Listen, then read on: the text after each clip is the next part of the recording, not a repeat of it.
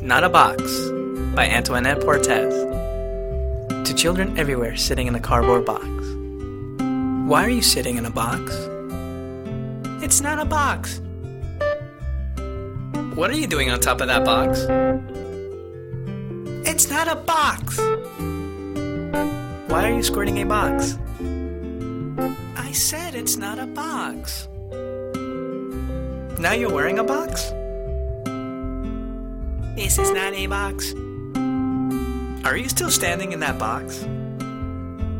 It's not. Not.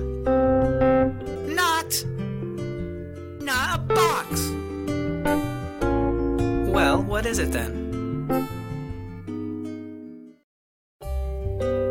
It's my not a box.